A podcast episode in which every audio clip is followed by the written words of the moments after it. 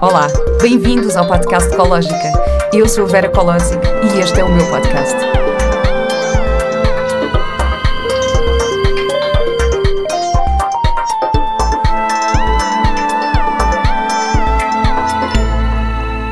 Olá e bem-vindos a mais um episódio do podcast Ecológica. Hoje tenho comigo a Alexandra Solnado, a autora portuguesa na área da espiritualidade com maior projeção mundial.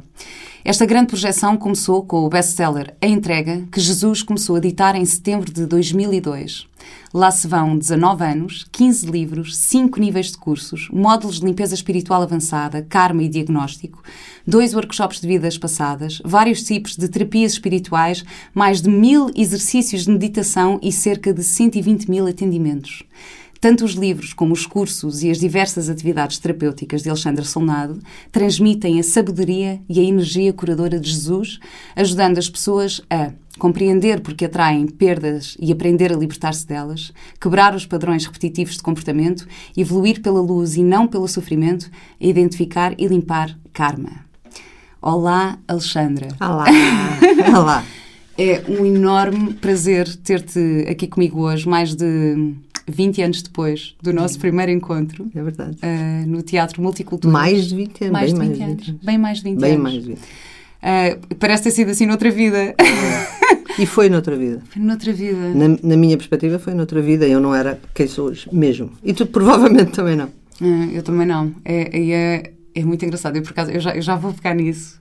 Ah, mas antes disso, queria, hum, eu queria partilhar uma história contigo e agradecer-te ah, por um episódio que eu tive na minha vida que foi super importante para mim.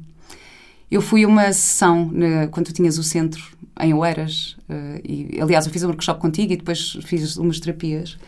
E eu fui guiada numa, numa meditação e foi a primeira vez que eu senti amor.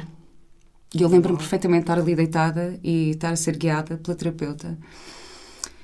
Ah, e, e de estar a ir ah, em mim, em criança, num, num campo de flores e de repente olhar e de repente ela só me perguntou o que, é- o que é que estás a sentir? E eu comecei a chorar e disse amor, amor, amor é isto. E foi a primeira vez. Ahm, eu tenho que te agradecer por isto, porque acho que, acho que, acho que tu nem fazias ideia desta Não, história, mas isto foi, foi, foi mesmo a primeira vez que eu, que eu compreendi, que eu senti, que eu. Porque esse é o amor dele.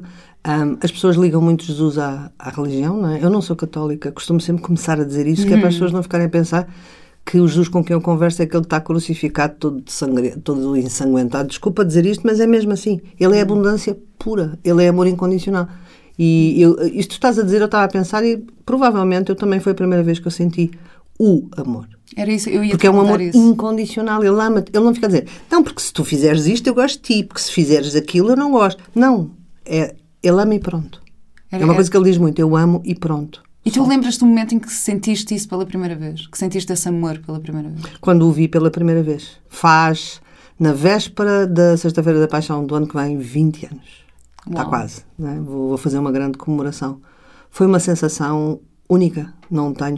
Mas essa sensação foi única, mas não foi só isso. Foram os meses que seguiram. Porque ele, hum, ele apareceu. Houve uma série de coisas que, que, que me levaram a vê-lo, né? Vê-lo mesmo, porque ainda por cima eu vejo, eu ouço, eu cheiro. Eu sou mediúnica de todas as formas, não é? E então ah, eu vi-o, só que eu vi-o enorme, tipo uma cabeça gigante aqui, e eu estava aqui no coração dele. E ele pôs-me no coração dele e disse: Sempre que precisares de mim, olha para cima, que eu vou estar aqui. E aqui aquela cara enorme dele. E o que aconteceu? Já dava consultas de astrologia nessa altura, da astrologia kármica, a astrologia da alma, não a astrologia mundana. Ele começou a estar nas consultas. Então eu dizia uma coisa, e ele, quando eu dizia umas coisas que eram um disparate, ele fazia assim, não, com a, cabeça assim, tipo, não é nada disso. E eu dizia e o que é? E ele começava-me a dizer o que era, e eu dizia o que era às pessoas, e elas começavam a chorar. E, e começou a ser assim, começou a ser muito intenso. Aliás, sempre foi muito intenso. Ele acordava mais acordava às três da manhã, não. Quando eu ia, porque eu sou notívaga, quando eu ia me deitar às três da manhã, ele dizia: Agora quero, quero deitar. E eu comecei a escrever, a escrever, a escrever, a escrever, a escrever. E foi sempre tudo muito intenso e tudo muito êxtases. Não, não... Uma das coisas que Jesus diz é: não há. Nós saímos do domínio do verbo. Por isso é que não há palavras.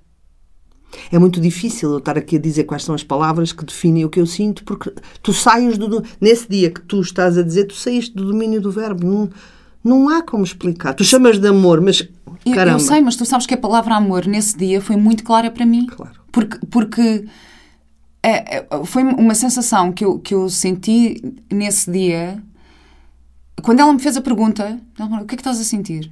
Ah, amor. E eu come- começo a chorar e digo, amor, eu soluçar, a soluçar. e eu- porque é isto. E eu nunca tinha sentido aquilo. Yeah. Ou seja, aquela. eh, Às vezes, eh, sei lá, uma pessoa define ou tenta idealizar o que é que é o amor, o que é que é. Mas quando tu sentes, tu sabes o que é. Sabes perfeitamente. Sabes perfeitamente E quando é. não tens mais, no caso, né, vivemos cá embaixo, uma das, das, das perguntas que os meus alunos mais fazem é como manter aquele amor aqui embaixo. Hum. Como manter.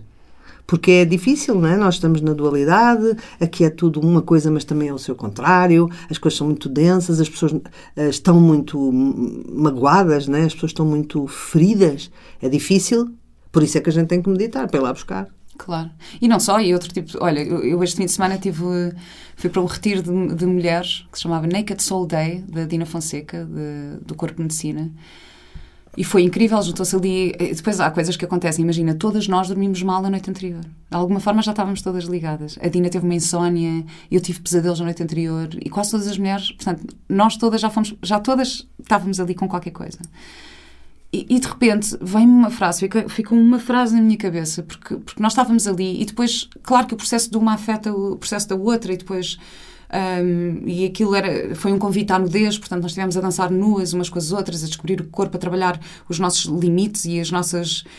ah, e, e houve, houve- e houve um momento em que, imagina, estava uma a fazer uma partilha assim super íntima sobre umas questões de fertilidade que ela tem do corpo e não sei o quê, e eu a chorar, a chorar, a chorar. Não que isto seja uma coisa na minha vida, mas de repente parecia que estava ali a canalizar qualquer coisa. E eu só tinha uma frase na cabeça que era: É tão bom chorar de amor, é tão bom chorar de. Juro-te! E eu estava só assim. E, e no final do dia, quando fizemos as partilhas, eu só dizia: É tão bom chorar de amor, porque eu fartei de chorar naquele dia e estávamos ali mesmo umas com as outras, não é? Éramos desconhecidas no dia anterior e estávamos. Claro. Criou-se ali um, um- Esta energia que não dá para explicar, não é? Não dá para explicar. E, e é, É mesmo. E como se diz, né, nós temos o eterno dentro de nós, nós temos o sagrado dentro de nós. Por isso, a, sensação que eu tenho hoje em dia é que a gente só tem que fazer coisas para despertar. Porque ele já existe. Sabes aquela história, há uma frase antiga esotérica que diz assim: ah, a conexão é fácil, só tens que te tirar do caminho. Só tens que parar de ter lá o teu ego. Tira o teu ego e tudo acontece. Tudo acontece desde que tu saias dali, porque nós realmente travamos os processos. Mas como é, que- como é que se deu em ti esse teu despertar? A minha filha teve morte clínica e eu não. Eu, eu, eu, eu- a sensação que eu tenho é que eu gostava muito da espiritualidade, mas eu não acreditava em nada, na realidade. Tanto, tanto não, eu fui, os meus dois pais eram ateus, por isso eu fui criada sem religião, mas não só sem religião, eu fui também criada sem fé. Que, é que faz uma diferença. Se bem que a minha mãe adorava aquelas coisas de projeção astral, ela leu um livro da, da Shirley MacLaine, na altura, que foi uma bomba, em que falava de. Então a minha mãe dizia assim: Hoje fui a Marte. E uma miúda de 12 anos, 11 anos a ouvir que a mãe foi a Marte, já abre a cabeça, temos que convir, né? já, já há ali uma expansão de consciência. Por isso eu sempre adorei essas coisas, tal. mas eu, sinceramente, não acreditava muito. Tanto que eu uma vez pus um feijãozinho no algodão e no dia seguinte ele tinha brotado. E eu olhei e falei: Acho que isto é que é Deus. Porque al- alguma coisa faz aquilo brotar. Existe uma intenção, existe uma inteligência por trás disto tudo, não é? Ou eu, eu eh, ligava-me com o meu coração a bater e pensava: só pode ser Deus que faz ele bater, então de, de repente faz parar de bater, faz começar a bater. Isto deve ser Deus. Então eu ficava à procura de Deus. Só que eu ficava à procura mental. Tanto que hoje uma das minhas grandes ah, lições que eu peço aos meus alunos é para de intelectualizar a busca. Nós não podemos ficar a intelectualizar a busca, porque a busca é o que eu sinto, está lá tudo. Cada vez que eu tento entender, ah, como é que eu sei de não sei o quê, ah, como é que eu sei de não sei o quê, ah, como é que eu vou saber não sei, ah, como é que... Não vai acontecer nada. Porque a gente está a tentar entender com a cabeça, com a dimensão mental. Ora, a dimensão espiritual, a dimensão energética, não tem nada a ver com a dimensão mental. Então tu ficas à busca de num lugar que não tem respostas para ti. Tu tens que te render e ir para outro lugar da dimensão espiritual, da dimensão energética, entender o que é, que é energia, entender como a energia é rigorosa na tua vida. Hum. Há uma coisa que eu brinco muito que é o karma imediato, já ouviste falar? Não. O karma imediato é assim: quanto mais conectada tu estás, mais rápido vêm as consequências energéticas das asneiras que estás a fazer. Então, por exemplo, vou dar um exemplo. Uh, eu, eu digo alguma coisa, falo com uma pessoa um bocadinho mais ríspida, tropeço, logo.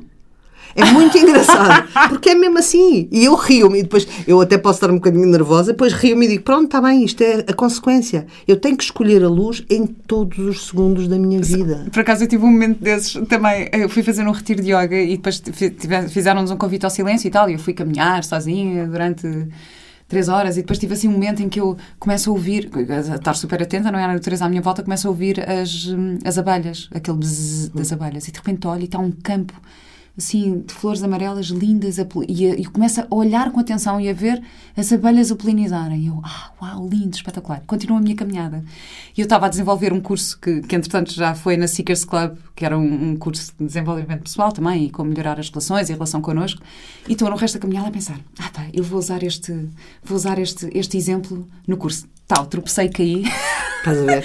quando eu começo a pensar, quando eu saí do momento. Quando saíste da dimensão que tu estavas. Não, não, e depois incrível. eu caí no chão e, e parti-me a rir e pensei, é claro eu estava aqui. E parti-me a rir. Já, já, eu pensei, eu já não estava aqui. Estás a ver? Já estavas a intelectualizar a tua própria experiência. Exatamente. Já, e depois, claro, acabei, aquilo que eu contei acabou por ser esta queda, que foi, olha, Exatamente. isto aconteceu-me, eu saí do momento. Não era portanto, aquele exemplo, era outro exemplo. Exatamente. Exatamente então foi muito agir, foi mesmo, eu percebi, e é isso, se calhar, eu E eu não, nem sequer estou a dizer que a gente não pode intelectualizar as coisas, mas não é na hora. Uhum. É a mesma coisa da meditação. Ah, mas eu estava a meditar e de repente ficou tudo preto. Sim, porquê? Porque você duvidou, porque você uhum. pensou, porque você deve ter pensado assim, hum, será mesmo? Pum, porque muda de dimensão. Uhum. Isto é, eu estou num lugar, eu estou numa, numa, numa, numa vibração, não é? Numa frequência vibratória.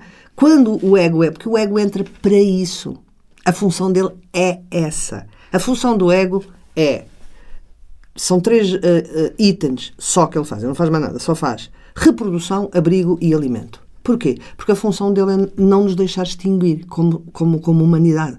A função do ego é não entrarmos em extinção. Então, ele, a única coisa que ele trata é da nossa permanência aqui. Ele quer saber de sonhos, quer saber de alma. Ele só quer que a gente coma, se reproduza e se abrigue para não morrer. Ponto. O que acontece? Quando nós deixamos o ego entrar, a função dele é não nos deixar ir pela alma afora. Porque se vamos, qualquer dia paramos de comer, na cabeça dele, qualquer dia paramos de nos abrigar, qualquer dia uh, deixamos de. Não é? E podemos nos extinguir. A gente só tem que conversar com ele e dizer: Meu, olha só, essa parte está hum, resolvida, está bem? Eu vou jantar hoje à noite, está tudo certo, vou dormir, tenho uma caminha, tá? Então agora me deixa, como se diz no Brasil, me deixa, não me atrapalha e deixa mudar a dimensão. E ele começa a ouvir. Porque é antigamente ele achava que só ele é que mandava. E aí a gente tem que começar a conversar com ele e a negociar para que nós também possamos escolher. Poder, porque sendo a matéria dual, tu tens que ter alma e ego. Tu não podes ter só ego. Claro. Porque senão mas é muito engraçado, isso que estás a dizer também, é, é lindo, tu estás a falar quase como duas entidades uh, distintas, uh, mas, mas na verdade essa função do ego é proteger-nos, não é? Porque o ego só quer o melhor uh, para nós dentro das suas crenças, não é? Exatamente, é verdade. portanto, por um lado também... O quê? É, vais deixar doer? Tu vais chorar? Não, que, não, tipo, não. Pois, exato, é quase tipo agradecer, olha, obrigada, eu sei Exatamente. que tu me queres proteger, agora eu tenho mesmo que passar por isto. Isso que, tu, isso que tu estás a dizer é fundamental. É mais importante do que parece. Que é o seguinte: se tu pensares que uma energia negativa, vamos chamar negativo o ego, não que o ego seja negativo, uhum. mas quando ele tenta abusar, né? quando ele acha que só ele é que é o dono do pedaço. Uma energia negativa, ela não pode ser combatida. Para já não pode ser combatida, ponto final. Não pode ser uh, gerida, vamos chamar esse termo, com a mesma energia que ela tem. Hum. Porquê? Porque senão tu, cada vez que tens a mesma energia dela, tu estás a alimentá-la. Como é que ela vai-se embora? Tipo, vai-se embora, ego! Vai-te embora! Porque eu já te quero aqui! Eu tenho muitas alunas que dizem isso. Já chega! Eu não te aguento mais! E eu digo, mas, mas espera aí, mas você acha que ele vai-se embora com essa energia? Não, você tem que trocar. Pelo contrário, você, como tu dizes muito bem, olha, obrigada, eu sei que tu estás aí para me proteger, mas deixa-me só ir ali, eu já volto e vou continuar a manter-te aí, não há problema. O que acontece? Eu estou a falar com ele com uma outra energia, estou a vibrar pela alma e ele fatalmente vai ter que se encolher. Porquê? Porque eu não estou a alimentá-lo. Cada vez que eu me zango, cada vez que eu me irrito, cada vez que ele toma conta, porque essa é a energia dele. Por isso é que eu estava a dizer no início, agora eu queria só voltar um bocadinho ao início, as pessoas têm que conhecer a energia. Porque enquanto não conhecerem a energia, fica difícil elas conseguirem entender como é que a energia funciona. Que, por exemplo, a culpa, o julgamento, a manipulação, a, a, a própria hum, eh, exigência é retroalimenta. Ela se retroalimenta. Por isso não vais sair dali nunca. Mas tu já tinhas essa noção. Alexandre, isto agora, pronto, voltando aqui um bocadinho Sim, ao, ao início e à forma em que nós nos conhecemos. Não, porque é engraçado estás a falar nisso, nessa na exigência e não sei o quê. Porque eu lembro-me quando eu te conheci, é, eu, pronto, também no ponto em que eu estava, eu ficava super intimidada contigo. E, e, e eu era, era não, eu sou super exigente. Eu ficava super intimidada, porque para mim tu eras tipo a produtora motherfucker do, do, do, do teatro. Eu era. E cada vez que entravas eu ficava ah, tipo, ai, ela, ela, porque eras, tinhas uma presença super forte, mas assim, tipo, ah, de exigência, que eu achava assim, eu não posso falhar à frente dela. Eu, eu, eu, tinha- eu sentia isto. E o contigo. que é que é falhar, né? Que isso aqui ainda é mais grave. Que era, Mas- tu nem sequer sabias o que é que era falhar e Não. não podias falhar. Mas tu eu- não podias alguma coisa que nem sabias o que é que era. Olha o que é que é a operação. Mas Olha eu- o que é a operação. Mas eu sentia isto contigo, acho que nunca tinha dito também. Sabes mas... que uma vez ah, um, um jornalista perguntou à minha filha assim: o que é que é ter uma mãe antes e depois? E ela respondeu: são duas. são duas, uma antes, outra depois. Mesmo. Oh, oh, Vera, pensa assim, e isto é muito simples de, de- de perceber. Se é verdade que nós atraímos perdas proporcionais ao que temos que mudar, ter uma filha com morte clínica, qual é o volume que tem que se mudar? É ou não é? Eu podia ter tido tudo. Eu podia ter tido, sei lá, podia ter tido um acidentezinho, ou podia, como tanta gente que tem um acidente, que tem uma, uma falência, que tem uma, uma doença média, que te- não é? E eu, já, eu tive muita coisa antes daquilo. Mas a verdade é que a minha timidez, eu sou tão tímida e tão sensível, que ganhou uma carapaça tão forte que só uma dor. Porque assim, quando tu fazes um bloqueio emocional muito forte, que eu chamo, eu costumo chamar o cubo de cimento armado, não é? Tu precisas do quê? O que é que tu atrás? Uma dor proporcional, Ao teu cimento. não, proporcional à força, não é proporcional, maior do que, do, do que, o, do que o cimento. Tem que ser maior, porque senão não quebra. Pois. Tanto que é a, a questão do, do bicho da conta e do, e do, e do hipopótamo. Qual é, a, a- qual é a grossura da tua pele? Se as coisas tocam e tu sentes, a vida não precisa te mandar coisas mais fortes. Ela não precisa. A vida não é madrasta. A vida, pelo contrário, ela é super abundante, ela conversa connosco. Quando ela manda uma, uma, uma perda gigantesca, é porque tu estás com pele de, de hipopótamo. Mas percebes a questão da, da, da grossura, do, do bloqueio, do quanto tu precisas para quebrar. Naquela altura, naquela altura não, a minha vida inteira, eu, eu era tão tímida e era filha de um homem tão famoso e as pessoas vinham falar comigo e eu não queria, tanto que eu tenho aqui duas rugas que são difíceis de tirar, porque era a cara que eu fazia para não me abordarem, para, para ficarem longe de mim. Estás a perceber? Porque eu não queria aquilo, até porque não vinham falar de mim, vinham falar do meu pai. Olha, olha a, a, a nuance também da questão da própria criança ter ou não ter uma personalidade própria. Então, aquilo que tu viste foi o que o universo teve que quebrar. Foi exatamente aquilo, até porque foi naquela altura que a Joana teve morte. Ela, tu tinhas 11, não foi? Eu tinha bem 11 Tu ou 12 disseste-me quando, sim, tinha 11 ou 12. Então, eu comecei a fazer jornalismo tinha 14 e eu já estava para aí há Já 10 anos estavas no lá teatro. no teatro. A Joana ah, ficou doente nessa altura, ela tinha 14. Pois. Estás a perceber? Então, tu, tu no fundo assististe o clímax da da- minha. Eu queria eu, não, eu não me lembro da, da Joana doente. Tu não te lembras dela doente? Não. Foi naquela altura. Eu não me lembro da Joana doente. O Gabi tinha dois anos? Ou Eu lembro-me do Gabi anos? mínimo, assim, Ele agora está agora está enorme. Mas, ah, bem, eu- como é que foi esse momento? Ou seja, em que. Foi incrível, foi incrível, Vera, foi mesmo incrível. Foi mesmo porque eu ouvi uma voz. Eu comecei a ouvir uma voz. A Joana estava doente no hospital, né? ela esteve internada, acho que, não sei, um mês, muito tempo. Na minha percepção, acho que foi um mês.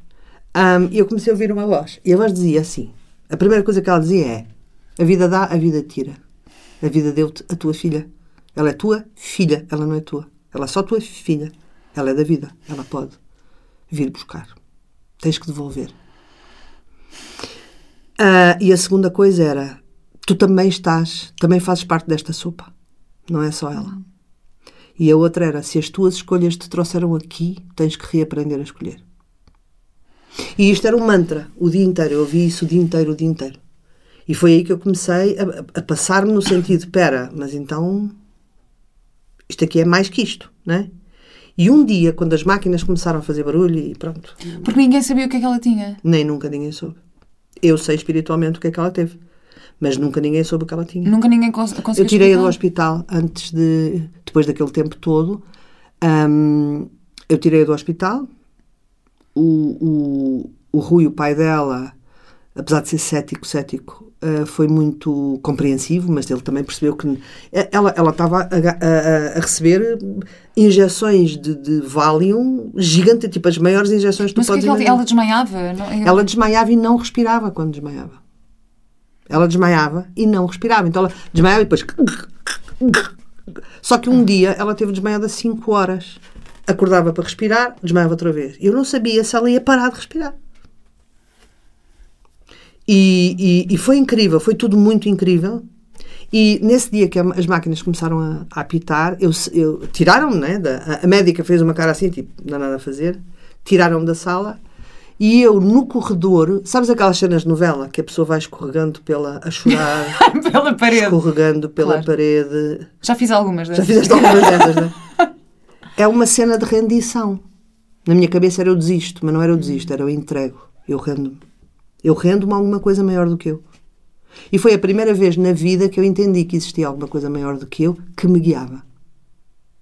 Depois desse dia, eu não me lembro como é que ela ficou boa, não me lembro de todo. Lembro-me que fomos fazer uma limpeza espiritual. Lembro-me que a senhora disse que em sete dias estava resolvido.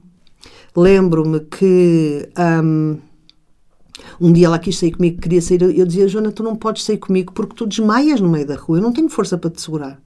Ah, mas vamos a um sítio fechado, não sei o quê. Fomos àquele shopping onde era o teatro. Ah, aí uma senhora olhou para ela e disse: Ah, mas que filha tão bonita que você tem. Eu também tenho duas filhas. E falou, falou, falou, falou. E eu só pensava: Meu Deus, esta senhora não se cala. Mas a verdade é que ela viu a Joana desmaiar.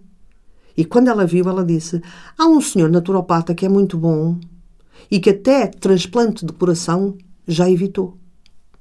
Eu disse: Eu gostava de o atender, de, de ser atendido. E ela disse: Mas ele demora três meses para, para ter consulta. Eu disse: Nessa altura ela vai estar morta. Não, eu não tinha dúvidas. E depois subi para o teatro, né, que sabes onde é que era, e de repente, dez minutos depois, tocou a porta. Senhora disse: Ele atendia hoje à noite. E eu fui para lá à meia-noite.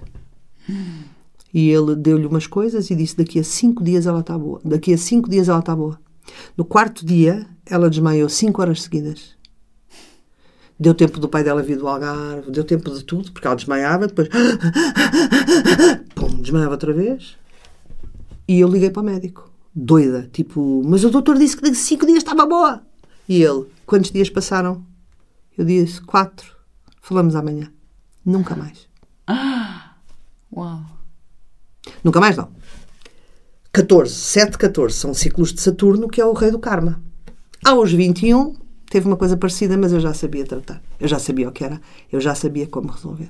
E aí eu resolvi. E ela nunca mais teve nada Nunca mais. depois disso. Nunca mais. Não, mas nesse, ne- eh, aos 21, né, nesse, nesses 7 anos depois, isto é, são ciclos do karma, ela teve outra vez bem mal, só que dessa vez, como, como nós já sabíamos como resolver, fizemos um tratamento intensivo e depois também assim, Vera, ela também aprendeu, não é?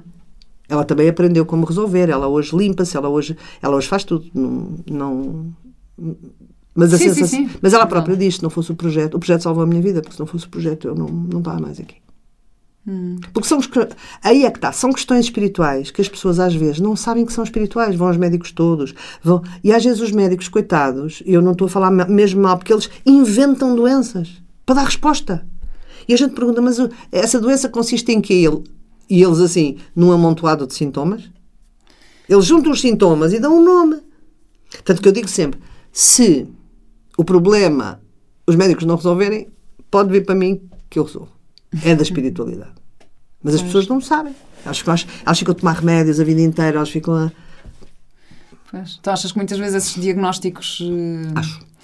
Pois, são muitas vezes eh, Muitas uma, vezes, uma muitas espiritualidade mal conduzida. Exatamente. Muitas vezes. questões de vidas passadas que às vezes hum, eu falo muito sobre karma, né? E às vezes limpar o karma é o suficiente para tirar N, N questões, mesmo físicas. Mesmo físicas. É impressionante. Eu, eu tenho vi- visto nestes anos a quantidade de gente que, que, que estava mal, em más condições, e, e de repente está. Eu tratei de uma miúda que tinha, que tinha, sei lá, 39 quilos com cancro. Uh, tinha que vir para o meu gabinete pelas escadas ao colo. Já ela já não conseguia subir as escadas. Dois anos depois vejo uma menina assim gordinha e pensei, eu conheço aquela miúda. Era a, miúda. Uau. E, e aquilo foi uma, uma Ah, mas ela parou de fazer uh, terapia lá, uh, quimioterapia. Não, não parou, mas ela estava em terminal já. Só que ela não chorava. Ela não se relacionava com as suas emoções. Porque as pessoas dizem que tem que ser forte e lutar contra o cancro. Não! O cancro só dá num corpo triste. Que a pessoa não faz lutos, a pessoa não chora, a pessoa não se relaciona com as suas emoções. E depois, quando tem o cancro, também tem que lutar. Isto é, ela está a dar ao corpo o que sempre deu. E como Einstein bem dizia, né? demência é fazer sempre as mesmas coisas e querer resultados diferentes. Sim, eu por acaso eu tenho. Eu esta, o cancro para mim eu acho que é sempre um, um tema tão. Tão delicado. É, porque muito delicado. Acho que é super delicado, porque também é. é quase injusto, não é? Dizer que. que- Quer dizer, que alguém. Não é? Tu acabaste de dizer, ok, dá num corpo triste, mas é. é- Eu, por exemplo, o meu mestre de meditação, que era o Rup Verma, indiano, eh, que tocava ci- citar, com quem eu fiz os meus primeiros retiros na Comporta, não sei o quê. Pronto, ele morreu de cancro, ele teve um, um cancro. E fiquei a pensar, foi então um, um homem que dedica a sua vida à espiritualidade, que tem, que cria esta família, este E ele? e entregou-se a esta E doença. Quem é que terapia o terapeuta, Vera? Pois, pois, exato. E a É uma- ti? Essa é uma grande pergunta que eu faço desde o primeiro dia. Que, aliás, que, que Jesus me faz desde o primeiro dia. Quem é que terapia o terapeuta? E a ti, Eu, Alexandra? eu, no projeto, enquanto eu tinha a clínica, eu, eu fazia terapia todas as semanas. Nós trocávamos terapia. Não é? Depois, quando fechou, e- aí eu- fechei, não é? Porque Jesus disse fecha porque vais fazer tudo online e vais viajar e não sei o quê. Foi aí que eu fui para o Brasil e comecei a fazer o, o meu projeto nos dois países, que, dá, que é um bocadinho mais complexo do que ter uma casa. Aquela casa tinha 715 metros quadrados, aquilo era uma, era uma Não força de gestão perfeitamente. muito grande. E eu não sou gestora, né? nem, nem, nem tenho a mais pequena intenção de ser. Ahm, e então agora eu, eu vou fazendo terapias com, com pessoas e pronto, estou à procura de uma terapeuta para, para continuar o meu processo. Olha, podes ouvir os episódios deste Vou ouvir os podcast, episódios todos porque os assim tenho muita gente para, Tá te, para te aconselhar. Tá não, eu também faço muito. Aliás, isto também é uma das mas, coisas. mas deixa-me dizer-te uma coisa, ah, Vera. Essa pergunta que tu fizeste é talvez seja a maior, a maior dor que eu acho que eu tenho e que os terapeutas têm. É essa mania que as pessoas têm que nós temos de ser perfeitos. Não, não é, não é ser. Não, eu não estou a dizer que tu, que tu fazes isso. eu estou a dizer, é quem cuida de ti. Não, não, mas o que eu estou a dizer é, as pessoas olham para mim como se eu tivesse, como se eu não precisasse de terapia, como se eu fosse perfeita. Tanto que eu estou sempre a dizer assim, mas eu não sou perfeita, nada, pelo contrário. Estás a perceber? Claro. E a gente olha para, para quando, quando tu disseste, não, aquele guru, aqueles, como eles também se distanciavam um bocadinho mais, porque aquilo era de peixe, né? Que é, os gurus são, estão lá em cima no poleiro e ninguém chega a eles. Felizmente, a era da Aquária está a chegar e está a tirar a hierarquização das coisas e está a pôr tudo no, tudo no horizontal. Isto é, eu sou igual a ti, eu só tenho um pouco mais de experiência aqui, mas tu tens outras experiências que eu também não sei. É ou não é? É. Se eu quisesse aprender teatro, se calhar, ou televisão, eu ia ter que te pedir, porque eu não sei. Ou outras coisas quaisquer. Agora- se calhar até já tens mais experiência em retiros e não sei o quê do que eu, porque eu não faço retiros, eu só ouço o que Jesus diz. Entendes o que eu estou a dizer? Eu só sei um bocadinho mais numa área. Isso não faz de mim absolutamente nada a mais do que ninguém. Uma vez contaram uma história linda eh, de um. De um eh, pronto, um, uma pessoa que está a espiritualizar e quer muito alcançar uh, assim o máximo de quer ser um guru e quer não sei quê, e então vai ter com o seu mestre e diz: "Não, eu já estou aqui a estudar, com quem é que eu tenho que aprender?" Ele diz: "Olha, existe um... Ah, eu quero aprender os mantras, era isto. Uh, os mantras e quem é que sabe mais de mantras, porque eu quero mesmo aprofundar este conhecimento e quero saber mais e mais e mais." E o mestre diz: Olha, há um, um, senhor que vive ali na ilha, um guru que vive numa ilha, não sei aonde, vais lá porque ele é, é assim, ele é quem mais sabe, quem tem mais sabedoria nisto. Ele vai no seu barquinho, vai, vai à procura do senhor e chega lá e diz: Ah, então eu vim aprender consigo uh, os mantras. Ele diz: Mantras? Ah, não sei. E ele todo chateado vai-se embora, no barco. Ah, não, não sabe, eu é que sei, sei mais de mantras do que ele.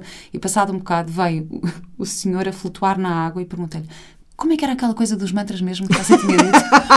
muito bem. Muito Pai, bom. que é lindo! Muito bom, muito bom. É exa flutuar. É exatamente. É lindo isto. Exatamente. É Ele flutua, mas não sabe os mantras. É exatamente isto. É isto que eu acho que as pessoas, o dia que elas perceberem, uma vez, Vera, vou-te dizer.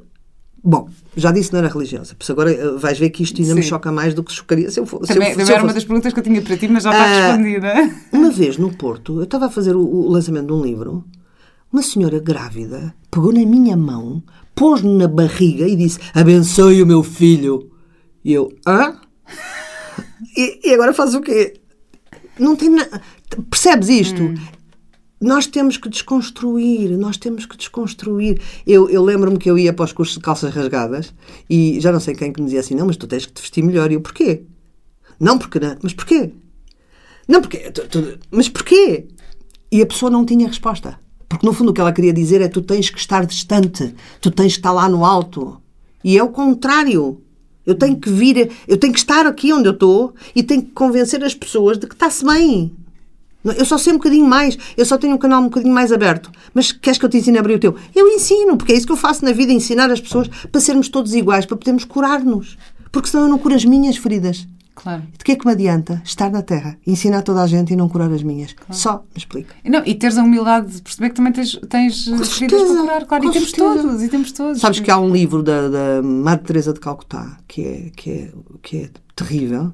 Aliás, há uma história, né? está escrita no livro, que é, ela viu Jesus com 19 anos e Jesus mandou fazer uma coisa e ela foi. E nunca mais falou com Jesus. E quando ela escreve para o seu confessor, ela diz: Eu, ando, eu vivi no inferno 50 anos, na escuridão profunda. E tu começas a. Como? Então o que é que foi? Como ela era muito religiosa e aquilo era uma religião muito antiga, estou a dizer antiga no sentido agora a religião está mais modernizada, hum. digamos. Ela viu Jesus, Jesus mandou fazer uma coisa e ela foi e fez. Ela não pensou nela. Isto é, aconteceu alguma coisa que ela parou de ver, isto é, o canal cortou-se, uhum.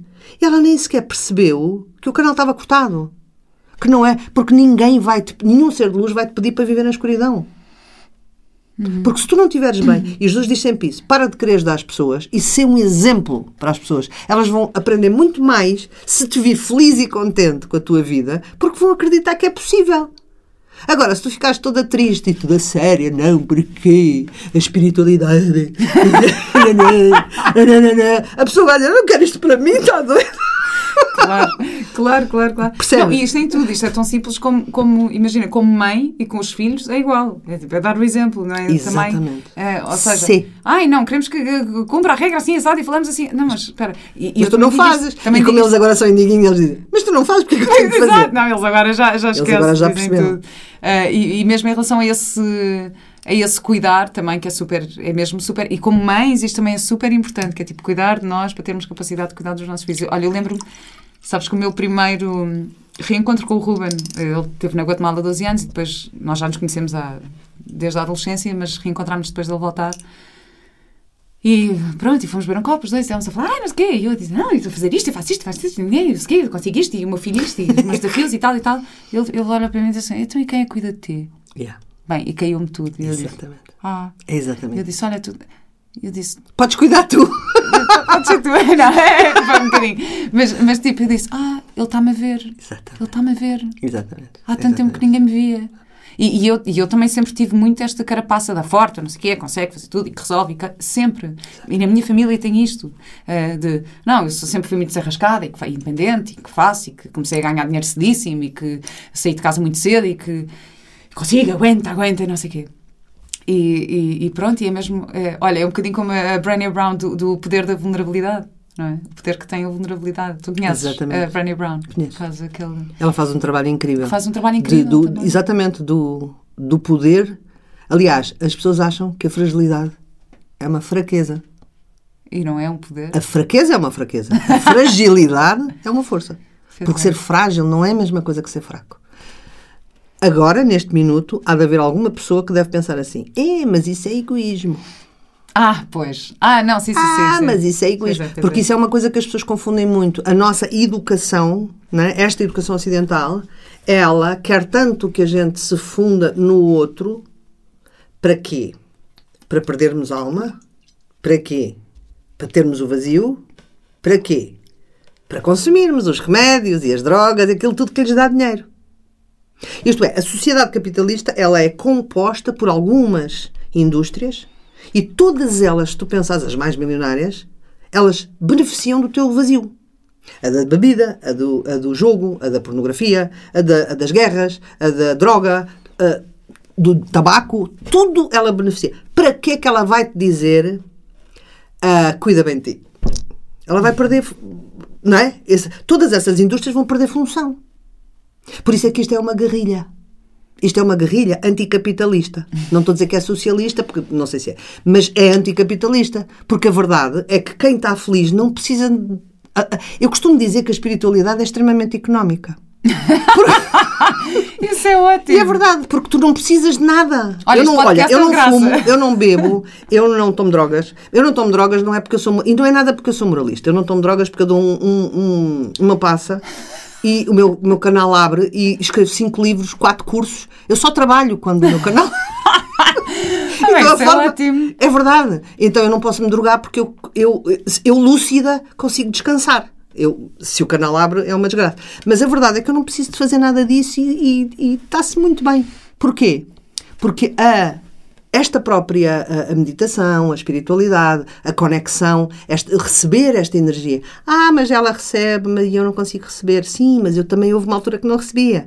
É só uma questão de priorizar. O que tu focas cresce, basicamente. Então, foca na abertura da, da tua conexão. Porque aí, quando tu abres a tua conexão, tu não precisas de mais nada. É. E esse, esse egoísmo, agora isto é, é vantajoso falar nisso, porque eu também, às vezes, acho também se confunde. Aliás, eu durante muito tempo, eu sentia-me culpada se eu, se eu uh, pensasse muito em mim. Não é? Vivia com a culpa de é ai não, não, que eu tenho que pensar nos outros, porque, porque não, porque se eu tiver a cuidar de mim isto é egoísmo. Não. Eu também sinto isso. Durante vezes. muito tempo eu pensei Mas eu isso. também, às vezes ainda sinto isso. Agora já não, já não sinto tanto, já fico tipo, ah, sim, estou a cuidar de mim. Ah, é assim, vou estar melhor. É assim, se eu não estiver bem, também não te vou conseguir ajudar. É não vou conseguir isso. cuidar de ti. É Portanto, para mim não é egoísmo. E não é isso. A tua voz é que vai inspirar as pessoas. Não é o que tu dizes, não é o que tu fazes, é como tu estás, é a tua energia. Hum. O que acontece? Se a tua energia estiver má, tu podes estar a, a vender felicidade, ninguém vai acreditar. Claro. Porque as pessoas Parece que não, mas também são mediúnicas. Sabes aquela história? Tu olhas para uma pessoa e dizes: hum, uhum. hum, claro. Não me convence. E é uma questão energética. Não, mais uma vez, não é uma questão de inteligência, não é nada. Uma vez Jesus perguntou: é, Tu achas mesmo que a tua inteligência é a tua melhor qualidade, não achas? E eu. Sim. e ali, se eu disser que é o teu maior defeito, disse: Como? E? Porque é por causa disso que tu não vais mais fundo na tua energia, nas tuas sensações, nas tuas emoções, em tudo o que não é a tua inteligência desfoca da inteligência, usa ela só para entender umas coisinhas e depois vai vivenciar. E depois tu vais conseguir ensinar muito melhor. E realmente faz, faz todo o sentido. E tu achas que, que o egoísmo é a mesma coisa que o narcisismo? Não. Acho que o narcisismo é um bocadinho mais complicado. Eu estudo muito o narcisismo como. como como é que se diz? Uh, perturbação de personalidade. Isto é, o narcisismo, ele vem do egoísmo, ele começa no egoísmo, mas o egoísmo correto, tá? O egoísmo não é aquele de tu tratares de ti, é aquele de tu prejudicares outra pessoa para chegar a algum lugar. Isso é que é uh, egoísmo. E depois vai indo, vai indo, vai indo até ser um transtorno de personalidade. E as pessoas falam muito pouco sobre narcisismo, hoje em dia já se fala um bocadinho mais, mas os narcisistas, eles têm, estão inclusivamente mapeados pela ciência. Eu, eu, os meus alunos, quando têm relacionamentos tóxicos, porque as pessoas dizem assim, relacionamentos tóxicos, dizem é relacionamentos difíceis, ou mesmo relacionamentos kármicos, ou pronto, whatever uh, uh, o adjetivo que Sim. tu ponhas, quando é negativo, quando a pessoa tem um relacionamento assim, vai estudar. Pega um, na Amazon um livro chamado Narcisista. Só isso. E dá uma lida. Aquilo está mapeado, tem uma série de pessoas que, por exemplo, numa primeira fase te dão love bombing. Tu és a maior, tu és linda, tu és isto, tu és aquilo. O que acontece? O teu centro de aprovação passa para o outro. E a partir do momento que o teu centro de aprovação passa para o outro, aí ele faz o que ele quiser. Normalmente, quem é que essas pessoas narcisistas buscam? Pessoas empáticas, pessoas com o canal aberto. Porquê? Porque depois, quando eles fazem porcaria, vêm pedir desculpa, choram muito e a pessoa acredita. A pessoa se sente culpada. A pessoa se sente a pior pessoa do mundo. Ai meu Deus, eu fui, eu estou a exagerar. E depois dá-lhe outra oportunidade. Assim que dá a oportunidade, ele vai lá e pomba outra vez. Pode bater, pode não bater, pode ser só verbal ou pode nem ser verbal. Pode ser só energético, Emocional. emocional. Mas eu não disse nada. Sabes aquela história tipo, ah, eu estou a pensar fazer uma coisa.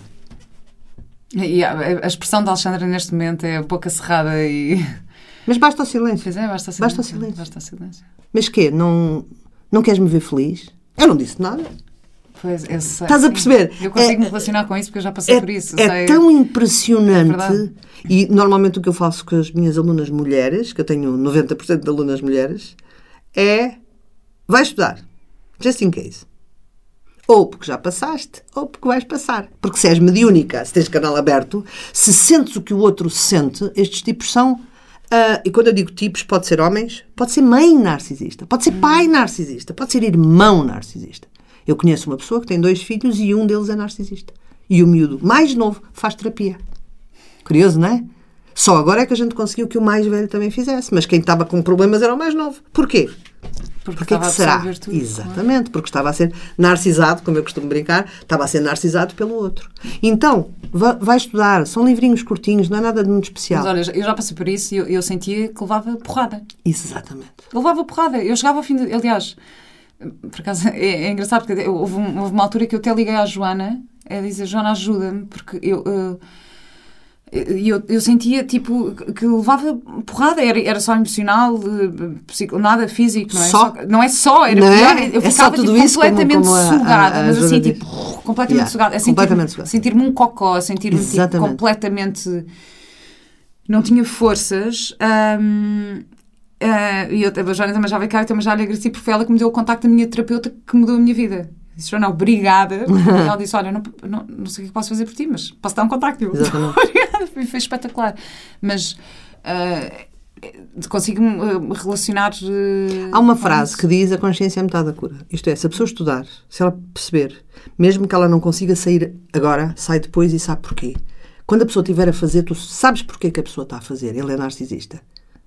Porque depois tem, tem várias coisas. Tem, imagina um gancho. Imagina que tu tens um gancho muito bem escondidinho e um dia, nesse relacionamento, tu dizes chega, não quero mais, e vais-te embora e ele deixa-te ir. Quando estás quase lá, ele pega uma corda e faz VU! E encaixa no gancho. E lá vens tu. Ou porque te pede perdão ou te manda flores. Manda-te flores todos os dias de- às seis da tarde e às, seis e às nove da noite. Estás a ver? Manda-te 50 e-mails, manda-te não sei o quê, pedes aos amigos. Não, porque ele está muito diferente, ele agora não sei o quê. Chama-se hoovering, que é o sugar-te outra vez. Chegas, achas que tudo vai mudar, daí a pouco começa tudo outra vez. Isto está tudo mapeado. Está tudo mapeado, é só estudar. Mas isso também tem a ver, ou seja, nem todas as pessoas vão ter o mesmo impacto. hum, ou seja, ah, como é que eu digo? É, tu estás a falar num, num narcisista, ah, narcisista que tem este tipo de relação, mas se, de repente a relação for com outro tipo, com uma pessoa menos empática, a dinâmica não vai ser essa. Não vai ser essa. Normalmente, os narcisistas são muito parecidos, a única coisa que muda é o teu nível de empatia. Isto é, se tu fores muito mediúnica, estás ali caída, eu estive lá muito tempo. Ah, se fores um bocadinho menos mediúnica, se tiveres mais autoestima, se, tiveres, se não estiveres tão culpada de cuidar de ti, estás a ver? Todas estas coisas que temos falado são super importantes para tu não. E se tiveres conhecimento, então esquece. Aí é mesmo, mesmo forte, porque aí tu olhas e dizes: Ah, onde é que eu vou meter? Como se diz no Brasil, onde é que eu vim amarrar o meu burro? Não, tchau. E vais-te embora. Então- E, e a, e a solução é no contact, mesmo. No contact. E eu estou a dizer isto porque são os cientistas americanos que dizem no contact. não. Ah, mas ele está a sofrer. Deixa. Não fizesse o que fez. Ou eu quero outra vida. Mas sim, há um espectro, né? nem toda a gente tem este. é deste tamanho. Mas eu conhecer o, o a próprio uh, uh, transtorno de personalidade do narcisista, apanho 1 a 10% e já percebo se quer ficar ali ou não. Estás a perceber? Eu sei, mas tu também achas. Porque eu também tenho esta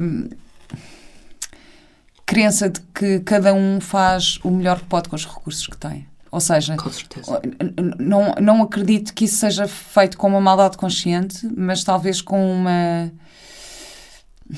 Como é que, eu já percebi é o, que, é que uma, uma, uma espiritualidade mal resolvida ou não é alguma é coisa mal. A maior parte dos narcisistas vêm de mães narcisistas, pais narcisistas. Começa logo por aí. Por isso, isto eles não conhecem outra coisa. Hum. Não quer dizer que eu fique lá. Percebes o que eu estou a dizer? Sim, sim. Uh, tu não precisas julgar, tu só precisa, podes te afastar. Porque o facto das pessoas não julgarem, ai coitado, ele tem um problema, elas ficam lá?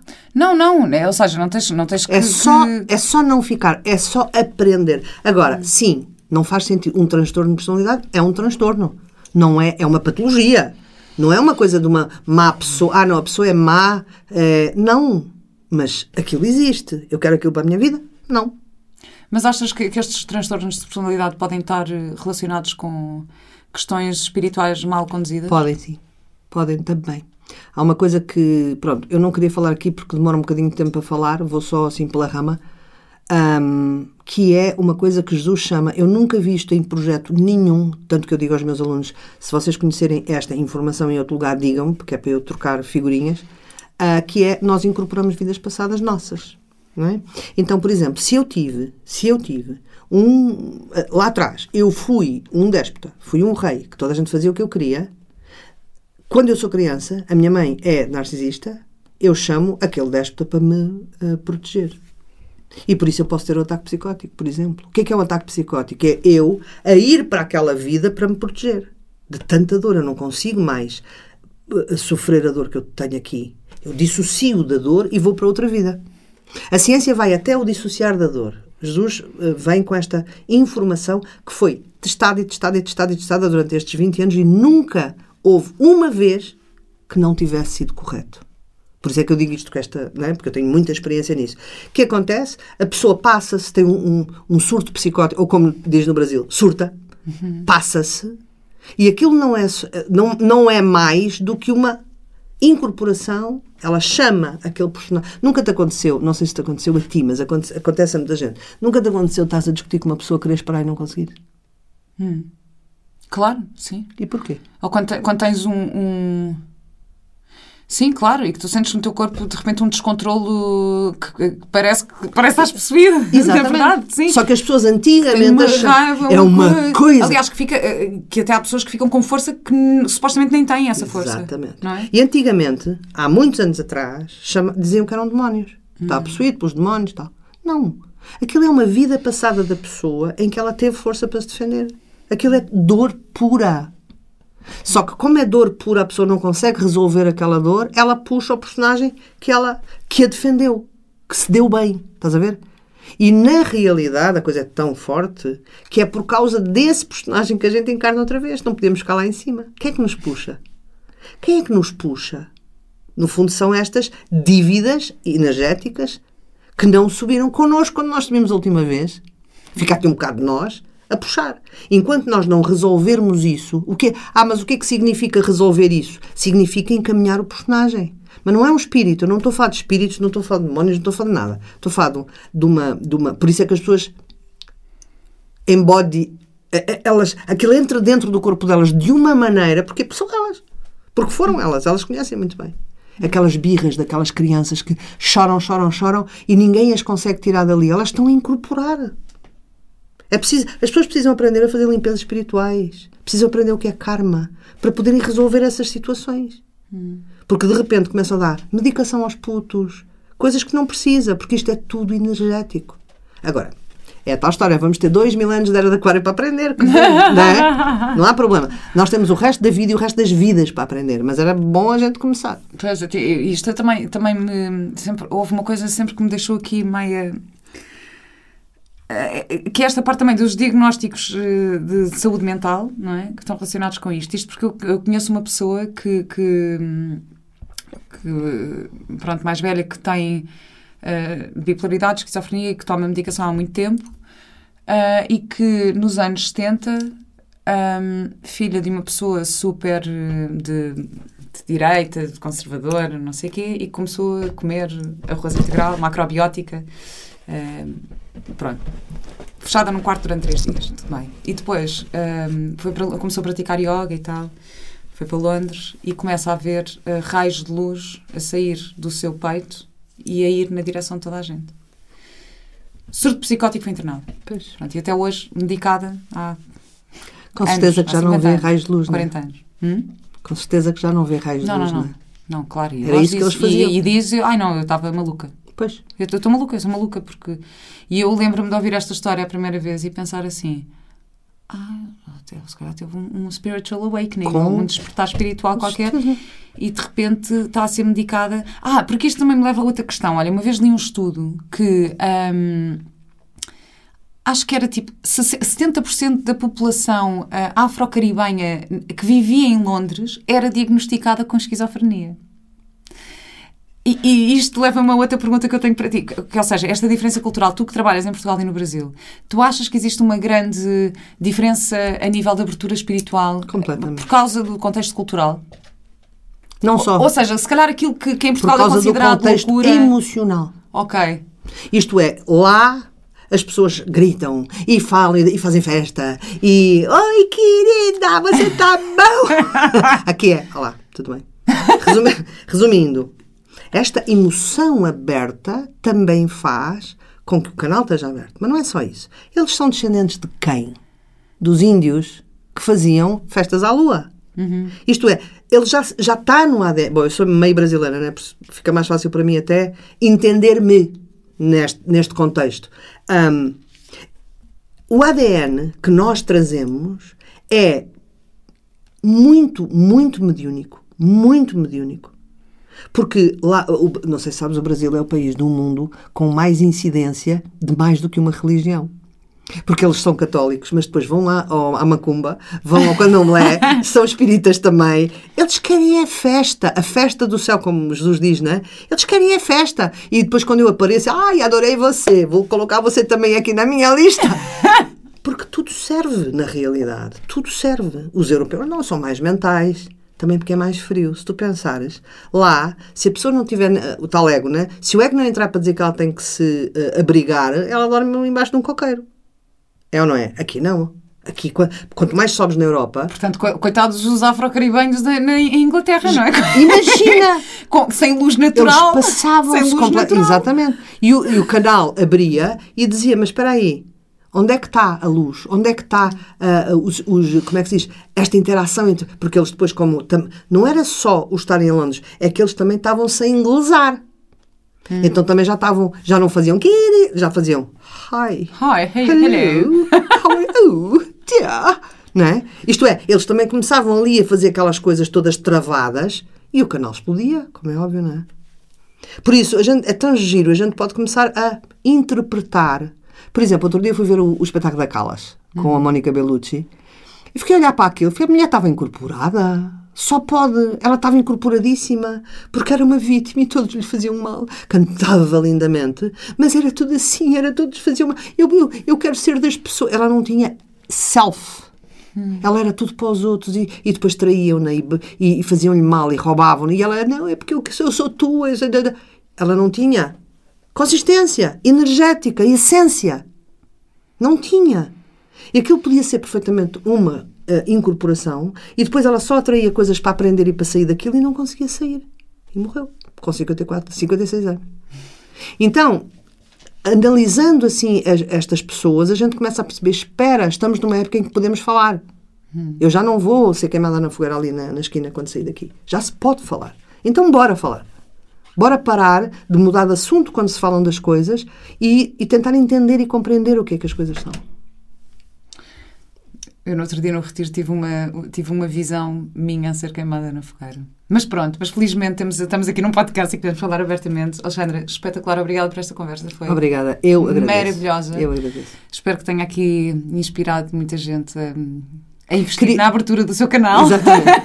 Posso dizer que tenho uma, uma live semanal? Claro, é isso. Então. Onde é que podemos encontrar? Ia-te perguntar Uma isso live agora. semanal às quintas-feiras, às nove da noite em Portugal e cinco da tarde no Brasil, no Insta e no YouTube. Desde o início da pandemia resolvi fazer para explicar o que é que era o Covid, depois apaixonei-me por aquilo e, e nunca mais parei. E tens o teu site onde tens os teus livros e os teus cursos? Sim, Também? sim, alexandrasolnato.com ou alexsolnato.com, eu gosto mais que me chamem Alex. Ok, Alex. Então, obrigada. Obrigada, E só uma Vera, última mesmo. pergunta, que é a minha pergunta de sempre, que é qual é a tua ecológica de vida?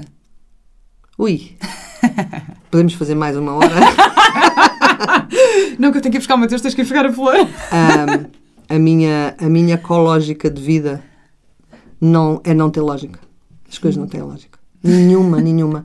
Enquanto eu procuro a lógica, eu estou a perder imensa informação emocional e energética. Por isso, pensar o mínimo possível. Tem uma frase que Jesus, eh, Jesus dá milestones para a vida. Uma delas foi linda, que é para de ter opinião. Não tens de ter opinião. As coisas são o que são. Cada vez que tu tens uma opinião, estás a pôr um filtro, estás a alimentar o teu karma, alimentar os teus filtros, alimentar julgamento, alimentar montes de coisas. Não tens opinião. E ele ensinou-me isso. O que é que achas? Nada. E vou vivendo energeticamente. Muito, muito, muito obrigada. Obrigada. Helena.